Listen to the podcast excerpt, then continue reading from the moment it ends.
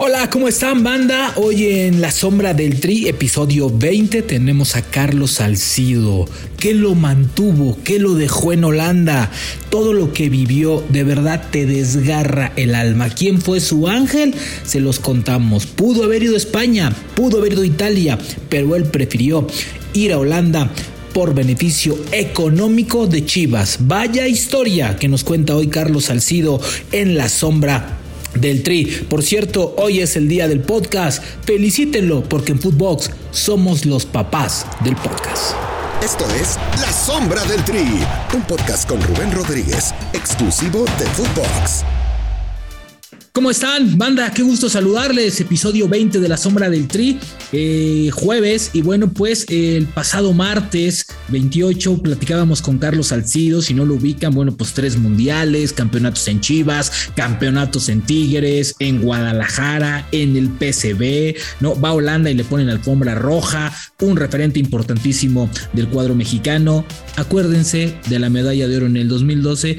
Este señor nos otorgó esta medalla y fue uno de los grandes, grandes referentes del fútbol mexicano. Mi querido Carlos, qué bueno que te, que, te aguantaste, que, que nos aguantaste para seguir platicando.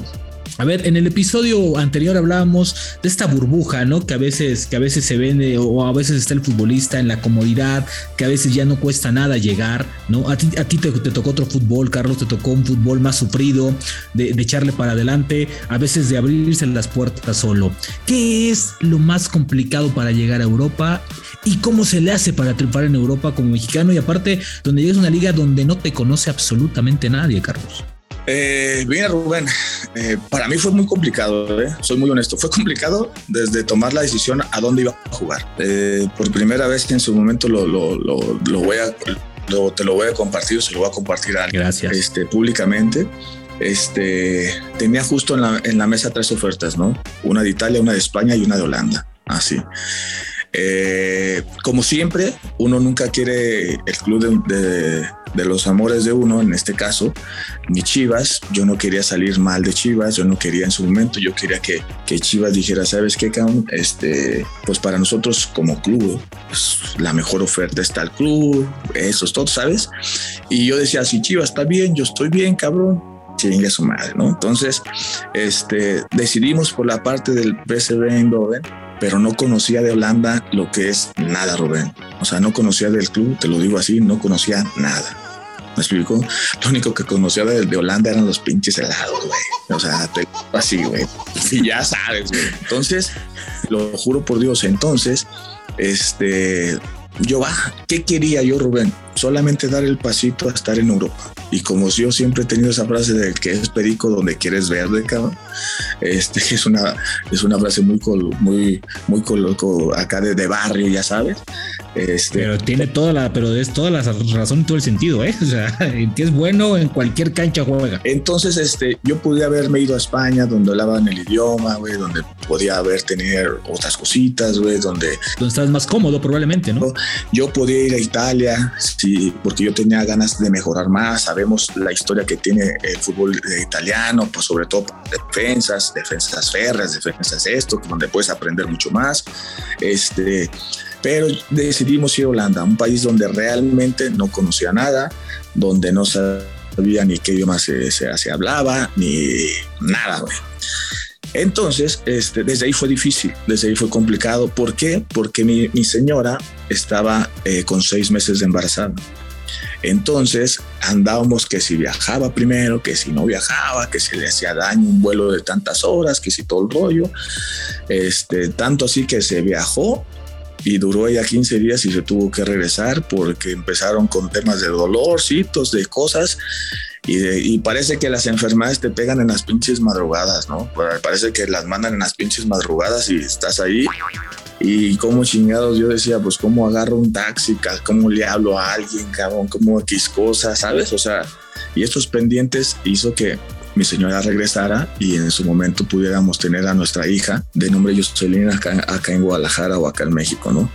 Y esto me provocó que yo estuviera solo tanto tiempo allá, esperar que mi señora tuviera su embarazo normal, pasar algunos meses para poder viajar con familia. Entonces, en estos cuatro, cinco, seis meses que yo estuve solo, Rubén, este, fueron complicadísimos. ¿Por qué? Porque el idioma pues no lo había, las costumbres diferentes de a qué horas, a, qué horas comen, a qué horas abren hasta los restaurantes, este, lo que te dan en un Vinci restaurante, o sea, todo este tipo de cosas fueron complicadas. ¿Por qué? Porque tenía dos obligaciones. Una, rápido tratar de, de de, integrarme a un grupo, integrarme a una idea de juego de, del entrenador que era Kuman en ese entonces, este, y este, la otra, pues que también uno no se siente tan cómodo, Rubén, ir a un país, quitarle un puesto, si se puede llamar así, como extranjero a una persona y que en su momento no te vean con esta calidad y con estas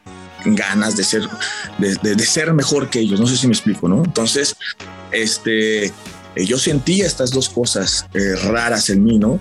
Eh, pero a un lado tenía la vida normal, la que después de entrenar llegas a tu casa, cabrón, y ahora que como, cabrón, nunca me, nunca me he sabido hacer un pinche huevo, güey, imagínate, o sea, siempre había estado o siempre he estado, ahora sí que a, costillas de mi señora, que si ella no me da de comer, güey, yo soy de esos cabrones que se malpasa, güey, como no tienes una mala idea, una, una pinche idea, ¿no?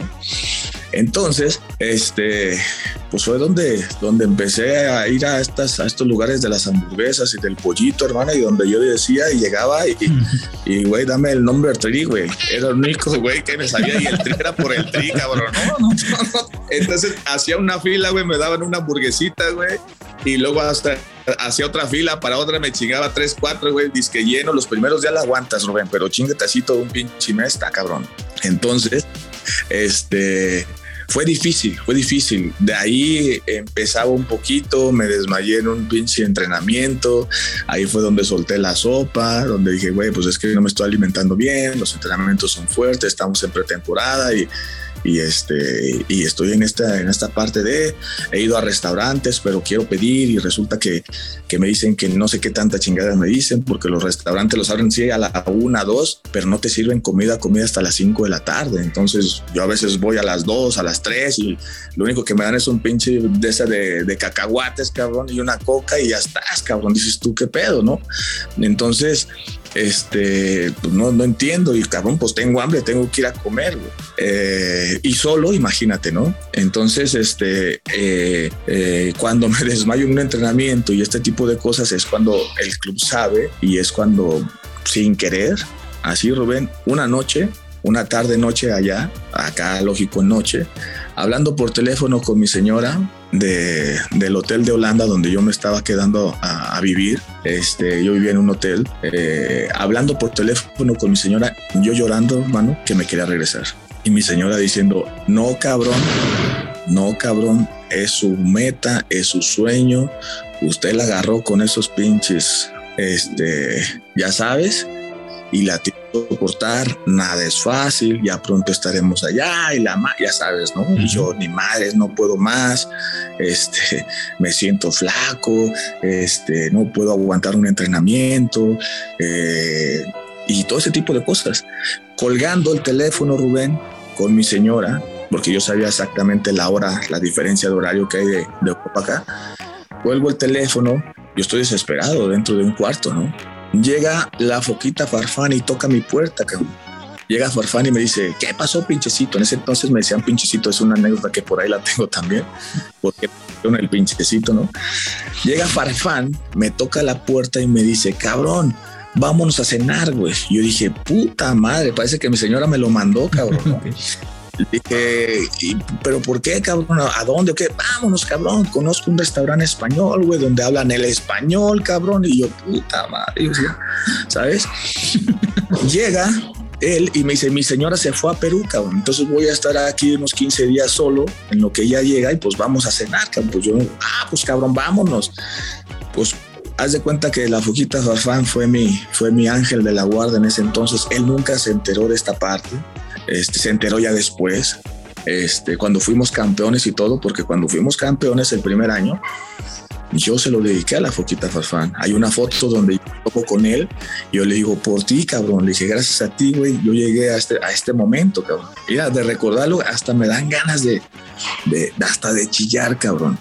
Dije, gracias por ti, cabrón. Estoy viviendo este momento, cabrón. Mi primer campeonato en todo lo que llevo del fútbol, de fútbol profesional. Wow porque en México no pude ser campeón, pero ahora lo estoy haciendo y gracias a ti, cabrón, dije que yo estuve a punto de renunciar del pinche, de la meta esta del sueño, cabrón, y él no se dio cuenta, güey. En medio del festejo él decía, pues este güey está loco, ¿no?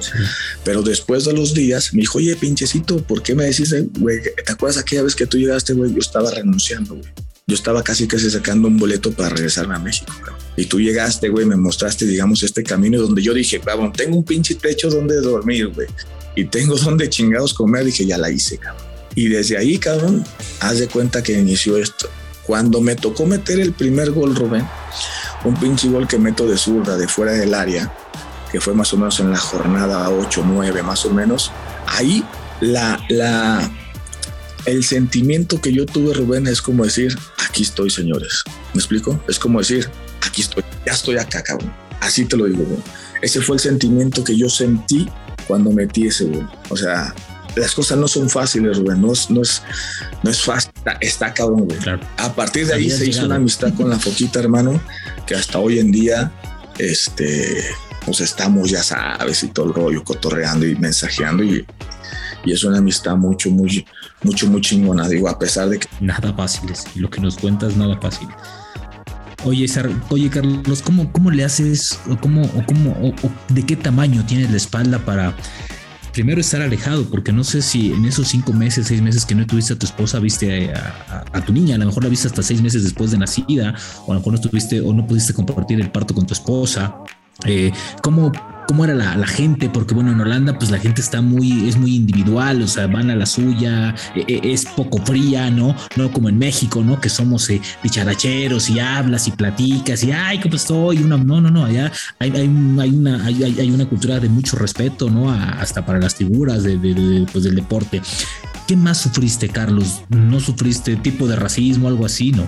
Me volví importante para el club en ese momento. Empecé a jugar, Rubén, y me volví importante. Me lo hacía, me lo hacía saber eh, Kuman, que era el, este, me lo hacía saber. Y el volverte importante me surgió que cuando mi señora este, este, se alivió o tuvimos a, nuestra hija, yo no pude estar en el parto. Yo la conocí a mi hija después de tres o cuatro días. Ya estaba ella en casa. Yo le pedía al entrenador si me dejaba viajar para conocer a mi hija. Y, en Holanda este, tienen esta, esta parte de, de ser muy este, responsable, si se puede llamar así, con sus trabajos y con su vida diaria, ¿no? Esta responsabilidad que tienen los holandeses, tanto de entrenar, de jugar, de, de estas cosas personales. Y me decía, eh, eh, te voy a dar chance de jugar, tú juegas tal día, agarras tu vuelo, ves a tu hija y te regresas. ven yo vi a mi hija, yo aterricé acá en Guadalajara a las 10 de la noche, si mal no recuerdo, 10, 11 de la noche, fui con mi suegra a la casa de mi suegra, abracé a mi hija y al siguiente día en la mañana tuve que regresarme. O sea, yo agarré un vuelo para venirme de Holanda a, México y vi a mi hija 11 horas, más que dormí, este, 11 horas y me tuve que regresar.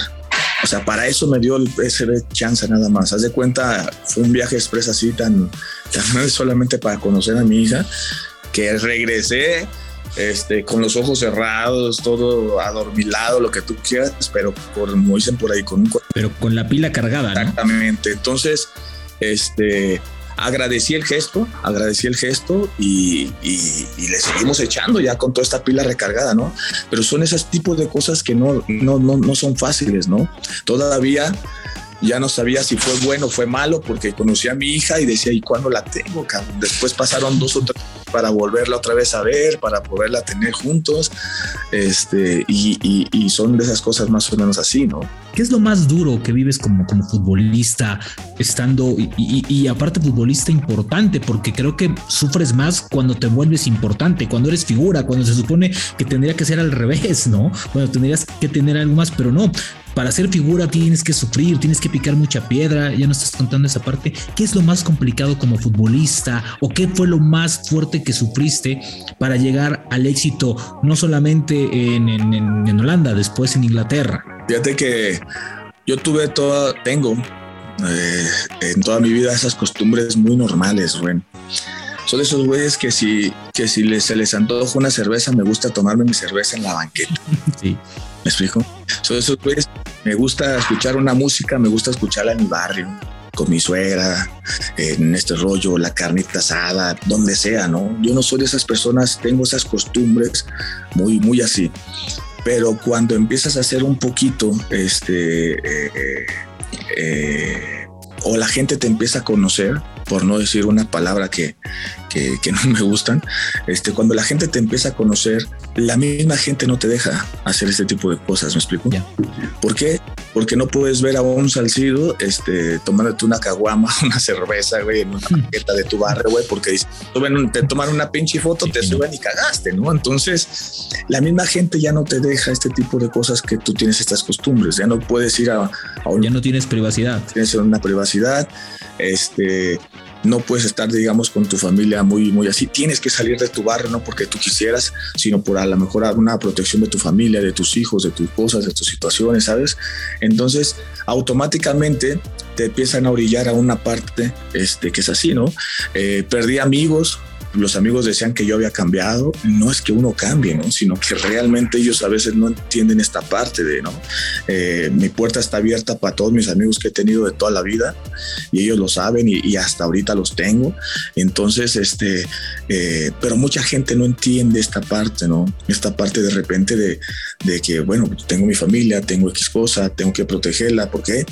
Porque lo más difícil es cuando no estás con la familia Rubén, y cuando la familia te, te, levanta el teléfono y te dice, tu hija está enferma, tu hijo está enfermo, tu papá está enfermo, tu hermano está enfermo, yo estoy enferma, este, y tienes que jugar, Rubén y tienes que sacar el chip y decir, puta, no puedo hacer nada, tengo un partido hoy en la noche, este, no le puedo decir al profe que me dé chance, güey, que X cosa, y como dicen por ahí, cabrón, ahora tienes que tratar de estar totalmente concentrado, mientras me pasó muchísimas veces, Rubén, el saber que mi padre estaba en una cirugía, que mi señora estaba en una cirugía, que mis hijos estaban en el hospital internados y yo jugando, güey.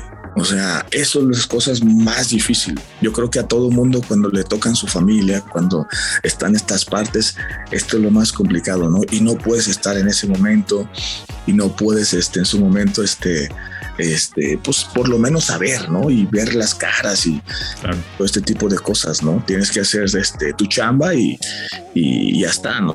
Yo creo que eso es lo más complicado, ¿no? Vaya, vaya, vaya historias, sufres y sufres y sufres. Vamos a despedir el episodio número 20, pero sí, te voy a comprometer a un episodio más porque vamos a hablar de selección mexicana. No, sí, claro que sí. Vamos a tener episodio 3. De verdad, si se han quedado aquí, han pasado casi 20 minutos y ha sido maravilloso. No, no, no, no, no. Aquí no vas, aquí hablamos holandés y tú acabas de llegar. O sea, no te entendemos. Entonces, este va a haber un episodio más, tal vez más cortito, el próximo martes 5 de octubre. Pero seguiremos con Carlos Salcido para platicar ahora de selección mexicana. Lo fuerte del grupo, internamente cómo es un grupo, qué viven, qué no viven y cómo es cuando se llevan mejor. Seguimos aquí. Nos vemos al siguiente martes. La sombra del tri con Rubén Rodríguez, podcast exclusivo de Footbox.